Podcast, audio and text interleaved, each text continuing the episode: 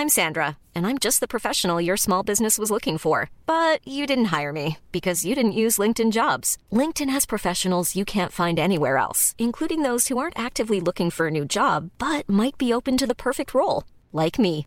In a given month, over 70% of LinkedIn users don't visit other leading job sites. So if you're not looking on LinkedIn, you'll miss out on great candidates like Sandra. Start hiring professionals like a professional. Post your free job on linkedin.com/people today. Et salut tout le monde, on est samedi, oui, ça ne s'arrête jamais les morning mood, samedi, dimanche, euh, n'importe quel moment dans la semaine. Bon, j'espère que vous allez bien en tout cas, que vous passez un bon week-end. Il est 9h52, alors oui, c'est un peu tard, alors j'ai pas mal bossé ce matin. Euh, pas mal de replis aussi sur les cryptos en ce moment, notamment le Bitcoin. Alors pourquoi ça baisse? Tout simplement parce que le marché a vendu la nouvelle. Euh, le marché n'a pas réussi à progresser après la validation de l'ETF Bitcoin Spot. Euh, encore une fois, c'était largement pricé intégré dans les cours et c'est même d'ailleurs l'Ether et l'ETC, l'Ethereum classique, qui en ont profité puisque derrière les opérateurs sont dit Ok, le Bitcoin il monte pas, j'ai chargé la mule sur le Bitcoin. Bon, bah finalement, on vend la nouvelle plus qu'on achète la news. Donc, bah tiens, pourquoi pas un ETF euh, sur l'ETH, sur l'Ether, euh, pareil sur l'Ethereum classique, donc on va pricer ça, en plus de ça il est à la bourre, donc autant acheter ce qui n'a pas monté, et puis bah, finalement l'Ether en a bien profité. Euh, c'est encore le cas, il y a encore une grosse pression acheteuse là-dessus, ça tient bien. le TC d'ailleurs, Rodolphe l'avait partagé notamment sur IVT, euh, qui a pris d'ailleurs 50%, bravo à lui, franchement exceptionnel. Euh, le TC qui a également tout explosé, mais vous voyez que quand ça tient là-haut, bah, il y a plus de chances que ça relance que l'inverse, hein, ça vous le savez. Hein. Donc, euh, donc voilà, on continue dans cette ligne directrice. Et le Bitcoin, bah, 40 000 dollars, faut que ça tienne ce niveau-là. J'en ai repris un peu là, sur les 43 100, on est à 43 100 justement. pourquoi? Parce que c'est la même 50 daily, c'est un gros niveau sur les 40 000. Peut-être qu'on peut avoir effectivement une petite réaction. Si on commence à s'installer sous les 40, 41, bon bah là, ça serait un peu inquiétant entre guillemets pour la suite, en tout cas à court terme, hein, moyen, long terme pour le moment. Je ne change pas absolument de casquette euh, pour le moment, bien évidemment pas, puisque si vous regardez sur des données hebdomadaires, bah, ça poursuit euh, sa hausse, combien même tout le monde était là en mode bear market, euh, même d'ailleurs, même d'ailleurs en 2022. Alors oui, ça a beaucoup baissé, mais si vous regardez sur des unités de temps vraiment très longues, passer de 65 à 15 000, 15 000 plus personne n'en voulait, aujourd'hui on est à 40. 43, bah, peut-être qu'à court terme, plus personne n'en veut à 42. Bah, j'estime tout simplement qu'on est toujours dans. C'est même pas j'estime, c'est on est toujours dans une tendance haussière, même en délit. Bref, donc voilà, ça se passe toujours pas mal. Encore une fois, la validation, l'approbation de l'ETF Bitcoin Spot, c'est vraiment une très bonne nouvelle à moyen long terme. Euh, à court terme, euh, je vous l'ai dit, hein, je vous l'ai dit, hein, je ne vous cache pas, je vous l'ai dit au moins 250 000 fois. À court terme, ça change pas la donne, ça change pas l'écosystème, euh, ça, ça change pas les bitcoiners qui estiment au contraire ouais, le Bitcoin, faut qu'il reste indépendant et tout, euh, faut surtout pas que ça ressemble à la finance traditionnelle. Vous voyez que bah, finalement, ça se centralise aussi un petit peu avec notamment ces ETF. Donc c'est une très bonne nouvelle parce que ça ouvre des vannes de liquidités, ça ouvre de nouveaux, la possibilité à de nouveaux acteurs, peut-être qui n'avaient pas trop confiance aux brokers avec tout ce qui s'est passé n'avaient pas confiance forcément d'ailleurs à cet écosystème en disant ça y est, il y a Wall Street qui s'y met. Bon, euh, ça ressemble quand même à un, actif finalement. Tout le monde a dit oui, non, mais en fait, euh, c'est pas un actif, c'est rien du tout, c'est du flanc.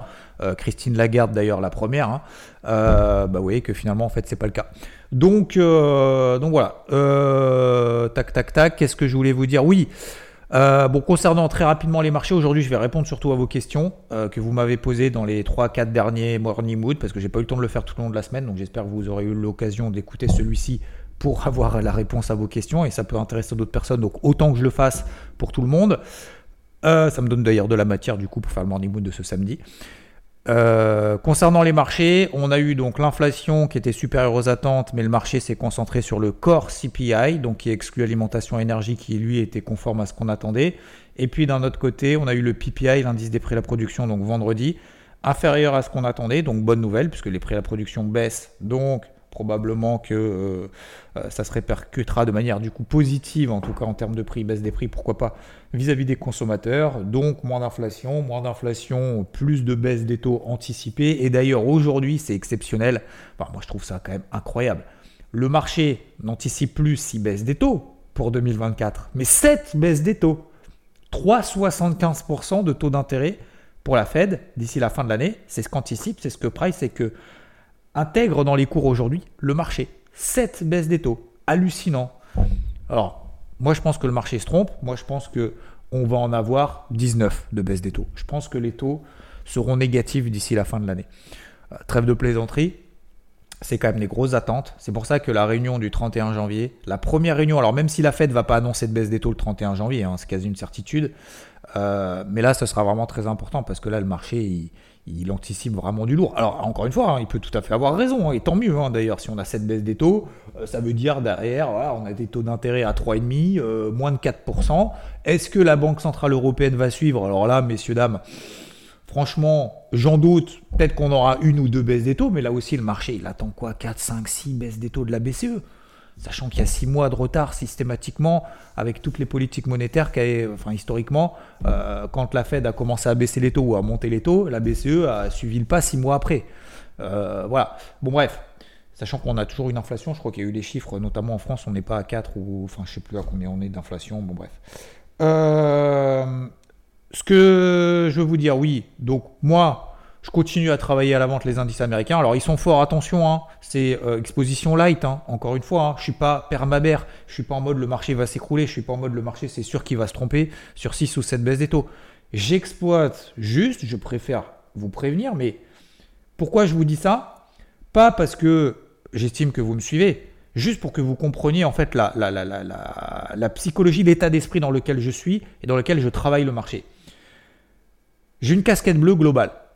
Je vois très bien que le taux à 10 ans aux États-Unis ne monte pas au-delà de 4%. Je vois très bien que le dollar américain ne monte pas. Alors il y a un petit rebond là entre Noël et le jour de l'an, donc c'est cool. J'ai exploité le repli, comme vous le savez, sur le SP500 et sur le CAC. Je suis encore en position sur le CAC 40 à la vente, mais tout là-haut. Donc ça c'est cool. Et le SP500, vous voyez qu'il y a plus de latitude, notamment en daily. C'est pareil sur les deux autres indices américains, le Dow Jones et le Nasdaq. Donc sur le SP500, j'ai pris quasiment 2% de baisse. Sur ces 2% de baisse, j'ai allégé 50% de toutes mes positions, sachant que j'ai travaillé en intraday à la vente. J'ai charbonné à la vente. Puis derrière, c'est remonté. J'attendais un rebond autour des 4760, 4008. On est revenu à 4760, 4008. Derrière, j'ai vendu entre 4760 et 4008 parce que j'ai eu un signal baissier suite à l'inflation de jeudi. J'y retourne, 4777. Le marché baisse. Très bien, je sécurise la position. Je vois qui tient et qui remonte. À votre avis, je fais quoi? Je me dis le marché se trompe? Ou au contraire, j'ai complètement tort, faut que je paye Ni l'un ni l'autre. Je dis tout simplement que j'exploite cette zone des 4008 sur des signaux, avec des tailles de position qui sont maîtrisées, et je suis très actif sur les sécurisations, les allègements, etc. des positions que je prends. C'est aussi simple que ça. J'arrête de me prendre la tête depuis des années, et je pense que ce qui, m'a sauvé, ce qui m'a permis justement d'être performant sur le marché, d'essayer de deviner où ça va aller. Est-ce que ça va aller à 5000 Est-ce que ça va aller à 4004 De prendre des paris là-dessus en disant soit j'ai tort, soit j'ai raison, je mets la maison systématiquement? Non. J'ai un plan. Ce plan, je l'ai appliqué et je continue de l'appliquer. Il a fonctionné. Il fonctionne encore. Alors effectivement, le marché me donne pas raison en un claquement de doigts c'est une certitude absolue. Mais ça, je le sais. Je le sais. J'ai une casquette bleue, j'ai pas une casquette rouge. À quel moment j'aurai une casquette rouge? Si on pète, si on passe en dessous, si on casse des niveaux de support importants, daily, voire même weekly, sur les indices. La deuxième chose importante, c'est que les indices américains sont beaucoup plus forts que les indices européens. Vous regardez le CAC, vous regardez le DAX, vous regardez l'indice belge, l'indice espagnol, l'indice FTSE, et vous regardez même le Russell 2000, qui est l'indice des petites capitalisations aux États-Unis, bah vous voyez que on est sous cette zone de résistance et ça tire. Donc vendredi, qu'est-ce que j'ai fait? Tout simplement, sur le SP500, j'ai pas fait grand-chose. Le CAC, le DAC, j'ai rien fait parce que bah, le marché m'a pas donné de signaux baissiers puisque je travaille plutôt à la vente et j'ai encore des positions à la vente sur le CAC. Donc quand on me dit ouais mais regarde c'est haussier, j'ai vu et donc on fait quoi? C'est haussier, on fait quoi? Bah, On achète. D'accord, bah vas-y achète. Il n'y a aucun problème. Moi je te dis que je vends. Comme faites comme vous voulez. Et je ne dis pas que vous avez tort, au contraire, vous avez raison. Mais il y a une différence entre dire c'est haussier, il aurait fallu payer, pourquoi t'as pas payé, machin, et être dans l'action. Voilà. Donc, encore une fois, je vous dis ce que je fais à l'instant T. Et je ne suis pas là pour me justifier, je ne vais pas me justifier tous les jours. C'est simplement que je veux vraiment insister là-dessus pour vous expliquer l'état d'esprit de manière générale. Le taux à 10 ans, le dollar, pour moi, ce sont des points de repère importants. Ces points de repère, pour le moment, ne donnent pas de signaux de faiblesse sur les actifs risqués, donc ne montent pas. Tant qu'ils ne montent pas et tant que le marché est toujours en mode, chez cette baisse des taux, je vais continuer à vendre le dollar, je vais continuer à faire baisser le taux d'intérêt euh, aux États-Unis, je vais continuer à payer les indices et les marchés traditionnels et les actifs risqués, et eh ben pour le moment, effectivement, cette stratégie n'est pas ultra payante, mais elle n'est pas perdante non plus. Pourquoi elle n'est pas perdante? Parce que je ne vends pas en haut, je ne vends, vends pas en bas et j'achète pas en haut. Je fais l'inverse. Quand j'arrive là-haut sur mes zones support, j'ai des signaux en horaire, j'y vais, hop, hop, hop, doucement, tranquillement, calmement. C'est tout. Dans le calme, absolue. Je mets même d'ailleurs derrière moi de temps en temps de la musique classique, ce qui permet de détendre et de calmer les esprits, tout simplement. On n'est pas là à s'acharner contre le marché, à être contre vents et marées systématiquement, à nager contre courant. On est simplement en train voilà, d'exploiter ce que le marché nous a appris avec la sérénité, avec le money management. Et pour avoir de la sérénité et un calme, il faut le money management adapté, il faut avoir l'humilité de reconnaître, il faut avoir l'objectivité de reconnaître quelles sont aujourd'hui les forces en présence, les forces en puissance, le contexte et l'ensemble des choses. Voilà, on est sous des résistances, ça plafonne en Europe, ça plafonne un petit peu aux États-Unis, mais beaucoup moins parce que c'est beaucoup plus fort. Donc sur le CAC, j'ai atteint mon gros TP1 swing, c'est quasiment 2% de baisse aussi sur le CAC, d'accord? Depuis, je n'ai rien fait. Pourquoi je n'ai rien fait? Et d'ailleurs, j'ai fait un morning mood là-dessus. Pourquoi j'ai rien fait? Parce que le marché fait rien. Regardez le CAC, en une semaine, il n'a rien fait. Il a monté, il a baissé. Si votre objectif, c'est de vous fixer des objectifs en disant il faut que je fasse 2100, allez, je vais dire un truc raisonnable, 100 points dans la journée, alors que le marché ne vous inspire pas, ne vous donne aucun signal selon votre méthode, vous allez faire de la merde. C'est une certitude absolue. Moi, c'est ce que j'ai commencé à faire. Je me suis dit, le marché, il va faire ci. Quand j'ai commencé à trader il y a 20 ans, c'est ma méthode, c'est ça. Encore, c'était pas vraiment une méthode, mais bon, c'est un truc que j'avais regardé. Euh, ça va faire ci, c'est sûr, je vais jamais me tromper. Eh ben, c'est là que ça m'a fait défaut. Quand vous êtes sûr qu'il va se passer quelque chose, la manière dont vous le souhaitez et que vous vous surexposez, généralement c'est là qu'il y a les alertes qui doivent déclencher en disant sois sûr de rien. Je ne suis sûr de rien, je suis simplement sûr de respecter mon processus avec mon management. Ok? Je simplifie à l'extrême pour ce point-là. On se revoit bien évidemment demain dans le débrief hebdo et je vais répondre à questions que j'ai reçues. Laurent qui me dit quel capital minimum selon toi pour trader de 3 indices en swing et gérer correctement le travail de position comme vous l'enseignez sur IVT Alors c'est très simple, quel capital minimum? Il n'y a pas de capital minimum. Il faut simplement, et d'ailleurs c'est une autre question qui m'a été posée et que je réponds juste après, capital minimum, c'est pas un capital minimum. C'est-à-dire que par exemple si tu as 10 000 euros, bah, il faut simplement, bien évidemment avec 10 000 euros, tu vas pas trader les contrats futurs sur 3 indices. C'est pas possible. Parce que ton risque, il va être de 10%, je dis n'importe quoi, 10% ou 15%. À chaque fois que tu vas cliquer sur le bouton de la souris et que tu vas t'exposer sur le marché, tu vas, tu vas risquer entre 10 et 15% de ton capital. Donc, à ton avis, est-ce que c'est raisonnable? Non.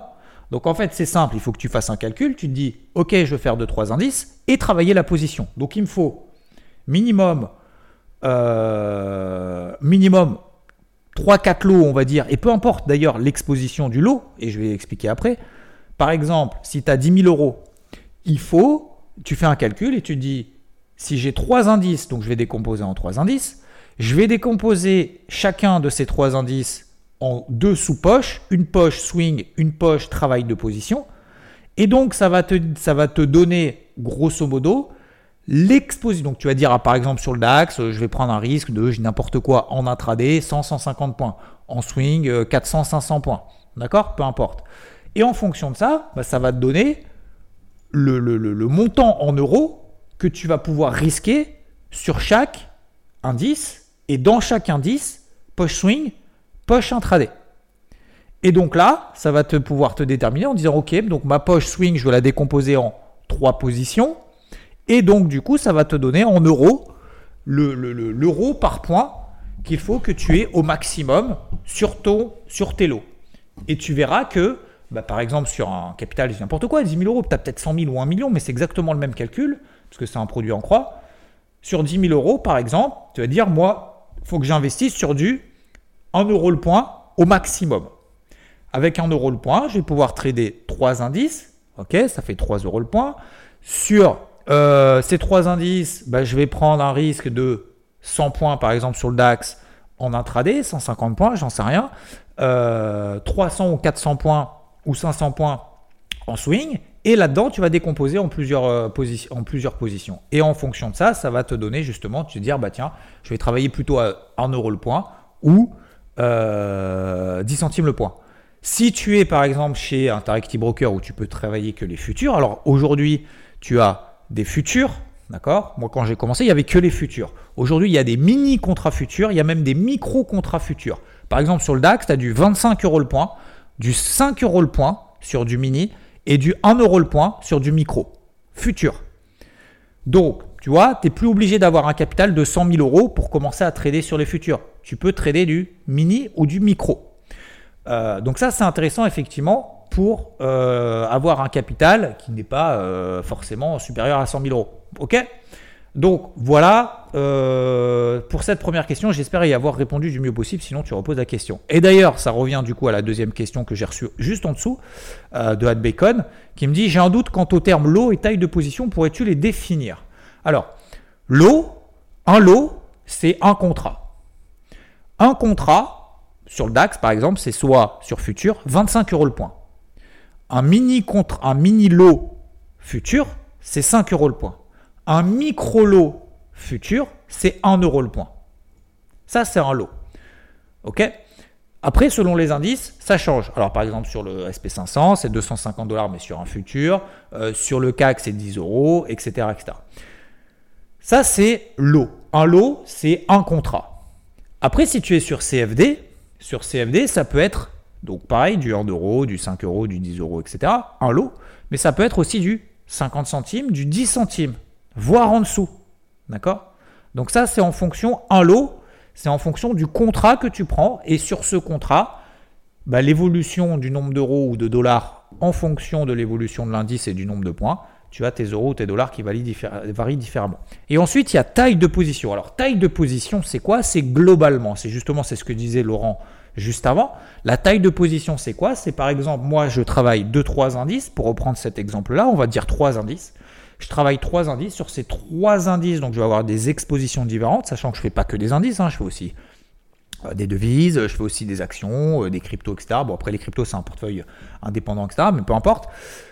Donc là-dedans, taille de position, c'est quoi? C'est par exemple sur un indice, je vais risquer au maximum, j'ai n'importe quoi, 500 points.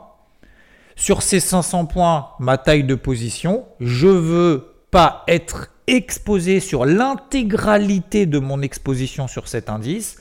Je vais progressivement augmenter ou réduire mon exposition. Par exemple, je fais très simple.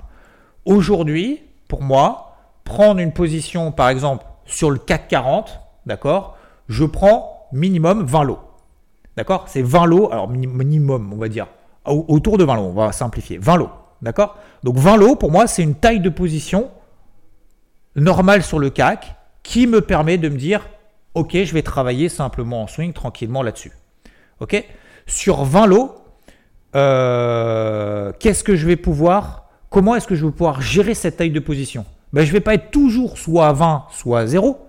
Je vais être soit à 0, soit à 5, soit à 3, soit à 10, soit à 15, soit à 20, soit à 30, soit à 50, en fonction du maximum de cette taille de position que je me suis accordé sur un plan, sur un trade, sur vraiment un moment défini. OK? Donc par exemple, quand je prends euh, un trade sur le CAC, je ne vais pas faire je vais pas cliquer sur 40 lots d'un coup, d'accord? Ou 50, ou 20, ou, 200, peu importe. Eh bien, je vais simplement décomposer en fait cette gestion-là et l'augmenter progressivement. Ok? Voilà. Donc taille de position, c'est vraiment au sens global. L'eau, c'est vraiment le, contrat en lui-même. Euh, Anthony me pose la question. Actuellement, je suis autant à la, vente qu'à l'achat en intraday sur le DAX. Ça fonctionne, mais est-ce que je me trompe? Bah non, ça fonctionne, tu ne te trompes pas, du tout.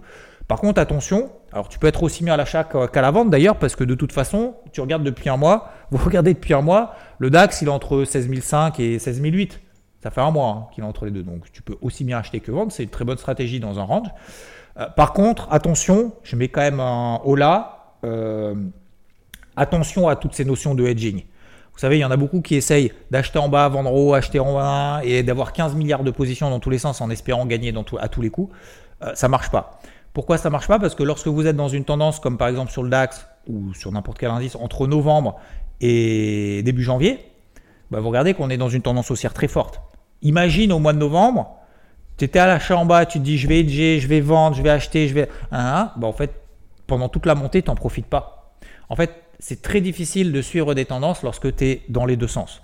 Quand tu es dans des phases de range, tu les as bien identifiées, c'est parfait, il faut continuer. Par contre, il faut vraiment avoir l'objectivité de se dire tiens, à partir de ce moment-là, je suis plus dans ce range, faut pas que je sois dans les deux sens, faut que j'ai un sens prioritaire.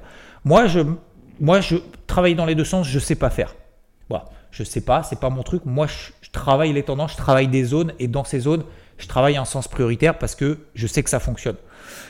Donc aujourd'hui, par exemple, sur le SP, tu vas me dire, je peux être aussi bien à l'achat qu'à la vente. Bah oui, carrément. Bah, D'ailleurs, peut-être peut mieux d'être à l'achat qu'à la vente, mais tu as vu, vous avez vu, moi j'étais à la vente sur le SP, ça, ça a très bien fonctionné.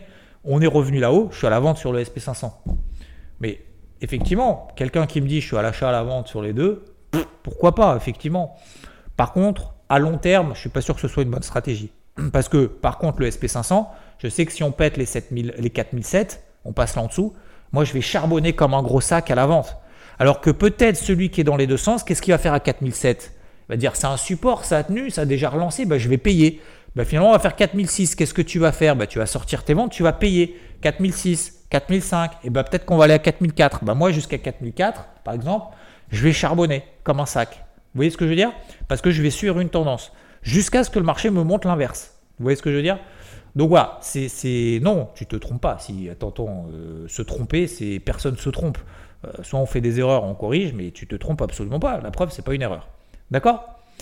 Euh, Alors qui ont Alors il y a JC qui me dit si tu ne connais pas The Alpha Mind podcast, c'est top également. Partage des traders expérimentés, des réalités du trading, du temps réel d'apprentissage, etc. Bah tiens, je vais regarder Alpha Mind. J'ai pas regardé. Je vous le partage si ça vous intéresse. Euh, Yann qui me dit est-ce que le marché anti-serait pas un potentiel ETH, ETF, ETH Oui, c'est exactement ça.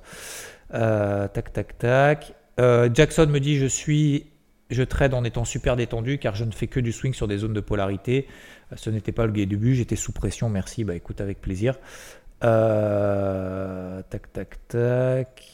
Fred me dit, perso, elle m'impressionne, même si je n'ai pas les moyens en haut ni, expérience pour mettre en application tes stratégies sur les indices, c'est pas grave, ça viendra avec le temps.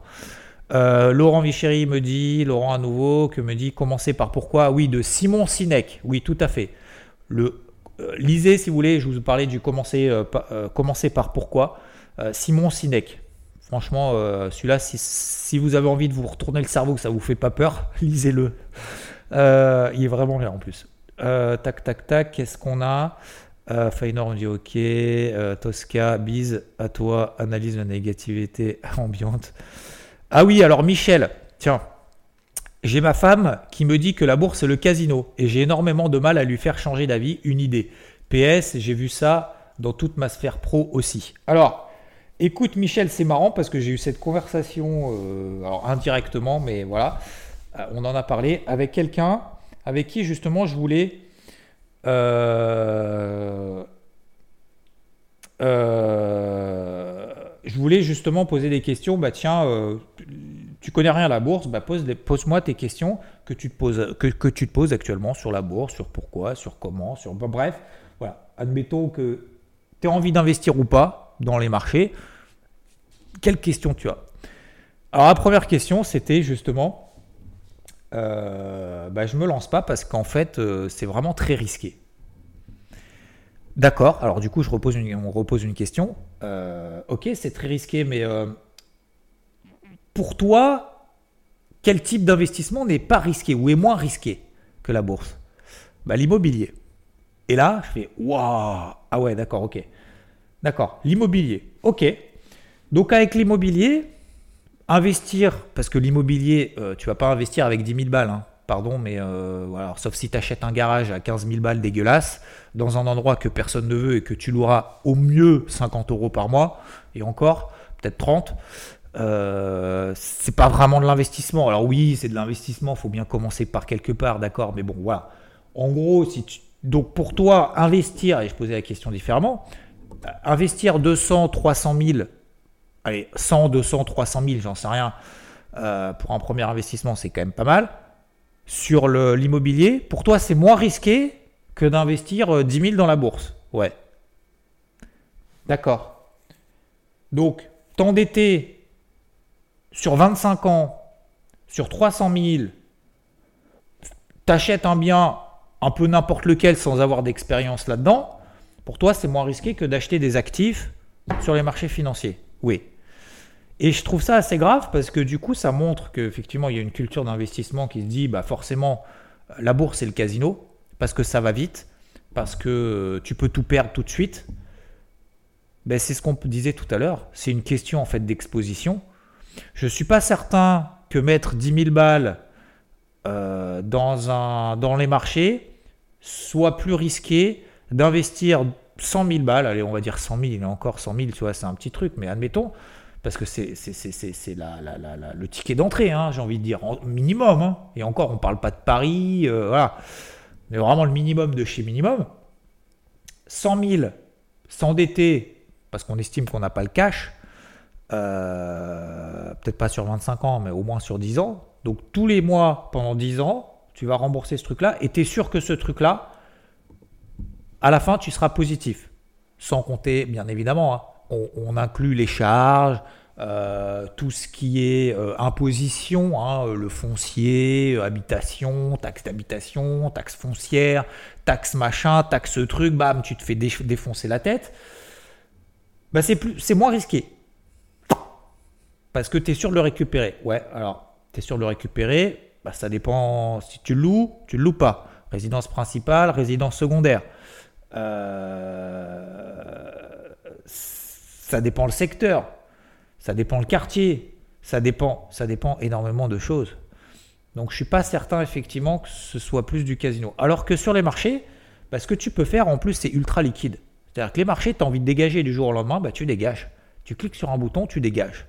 La deuxième chose, c'est que l'exposition, tu n'es pas obligé de faire all-in sur un truc. En fait, les gens, ils croient que quand le CAC perd 2%, que tu perds 2% sur ton portefeuille. Ben non. Tu peux être ultra diversifié.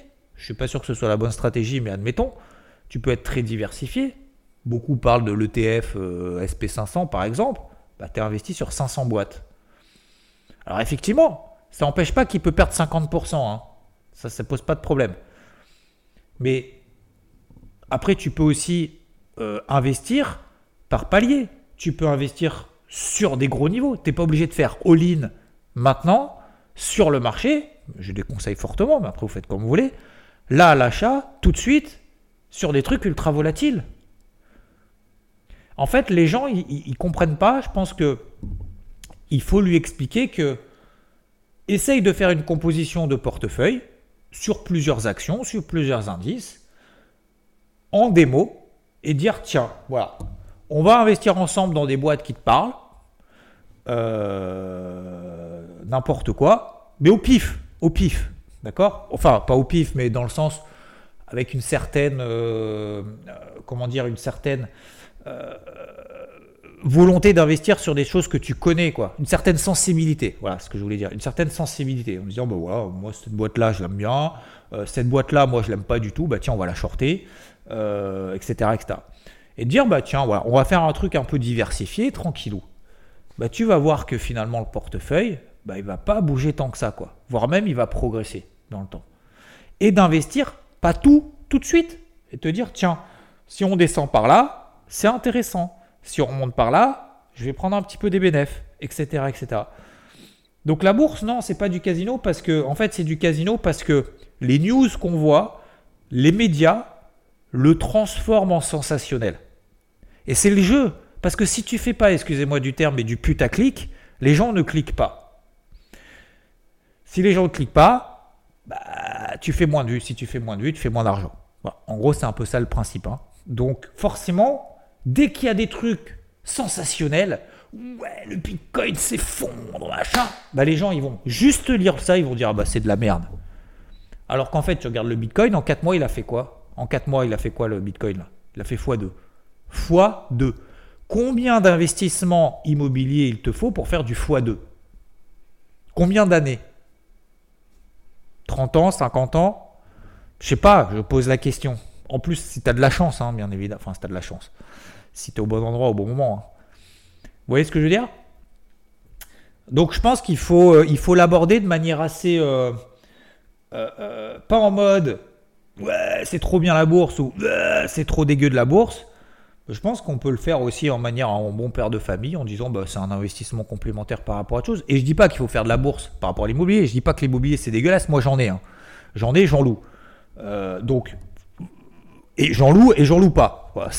Mais ce que je veux dire par là, c'est que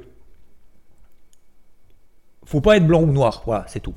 Et le but, c'est pas de lui faire changer d'avis, euh, pour répondre à ta question, Michel. Le but, c'est d'expliquer que bah, finalement, investir, un, c'est liquide.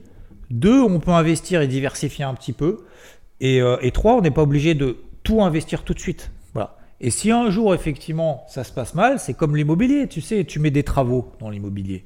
Bah, tu as des mecs qui viennent pas, il y a des mecs qui te plantent, euh, tu as des dégâts des eaux, des trucs. Bah, ça coûte de l'argent, ça. C'est de l'investissement.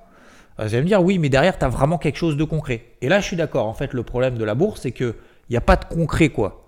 Soit tu as des lots, on en a parlé, soit tu as des contrats, euh, soit tu as des actions, des parts du capital. Tu vas dire, qu'est-ce que je vais en foutre du part du capital? Ça sert à quoi une part du capital? Ça sert à rien. Concrètement, je fais quoi? Je crée pas de la valeur. Alors que l'immobilier, tu vas dire, au moins, j'ai un toit, quoi. Au pire du pire, même si je peux pas rembourser, euh, je rembourserai à la limite, on verra bien. Hein, je trouvais bien un job pour rembourser le truc. Mais au moins, j'ai un truc sous lequel habiter, quoi. Et on arrive à se projeter. Vous savez, il y a des gens aussi qui investissent dans l'immobilier, ils n'arrivent pas à se projeter. Les trucs dégueulasses, bah, ils n'arrivent pas à acheter, faire des travaux. Il y en a qui n'achètent que des trucs dégueulasses et qui arrivent à se projeter systématiquement en faisant des trucs de ouf derrière. Bah, c'est toujours pareil, hein. il y a des gens qui n'arrivent pas à se projeter sur les marchés, il y a des gens qui n'arrivent pas à se projeter sur la vie, il y a des gens qui se disent bah tiens moi je suis en mode loser, je vais rester en mode loser et je vais euh, manger du Nutella et regarder des séries Netflix. Vous voyez ce que je veux dire? Donc donc ouais, mais c'est une très bonne remarque en tout cas Michel. Je te souhaite en tout cas, j'allais dire bon courage. non, mais bonne chance, force et honneur. Mais plus sérieusement, ouais, je pense qu'il faut le prendre de manière aussi un peu détendue. Et c'est pour ça que j'essaye de, de, vulgariser. Alors tout le monde dit ça maintenant, mais pas vulgariser, mais de rendre ça un peu, un peu plus détendu, quoi, les gars. C'est pas, c'est pas grave. Il y a plus grave que ça. Et en même temps, on essaye d'être un minimum discipliné. C'est aussi un travail sur soi. Hein. En fait, l'investissement là-dedans, c'est un travail sur soi. Hein. C'est comme quand tu investis dans une boîte. Quand tu as une boîte, j'en ai aussi. Bah, euh, quand, quand tu es dans une boîte, euh, quand tu es responsable d'une société, d'une entreprise, bah, euh, il te faut effectivement. ça te permet aussi du, développement personnel, j'ai envie de dire. Développement de soi, bah, c'est pareil aussi quand tu investis sur les marchés. C'est pareil quand tu fais du sport quand je fais du golf, bah, c'est aussi c'est me dire pourquoi tu penses ça, pourquoi tu fais ci? Et c'est une remise en question permanente. Et c'est ce que je vous disais également, et la boucle est bouclée justement sur ces notions de, d'avis et de position que j'ai sur le marché. Voilà, euh, messieurs, dames. Bon, je voulais faire un truc rapide, 32 minutes encore. Bon, je pense que je vais arrêter de le dire définitivement. Hop, ça, to-do list, arrêtez de dire je vais faire un truc vite. Je vous souhaite en tout cas une belle journée, un bon week-end. On se retrouve demain dans le débrief hebdo sur la chaîne YouTube IVT. Bis, bonne journée, ciao